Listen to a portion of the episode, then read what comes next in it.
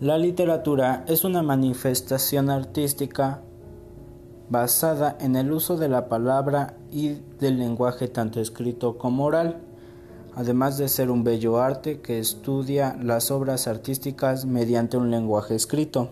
tales como son la novela, la crítica, el periodismo, entre otros.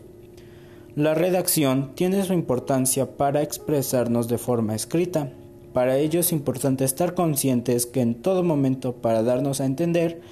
por medio de un texto necesitamos tener en cuenta aprender a redactar. La literatura se encuentra en todos los textos, por mencionar algunos son los diarios, las revistas y los poemas. Una de las características de la literatura es su función poética, la capacidad de, del lenguaje para llamar la atención sobre sí mismo por la literatura utilizamos expresiones por su naturaleza estética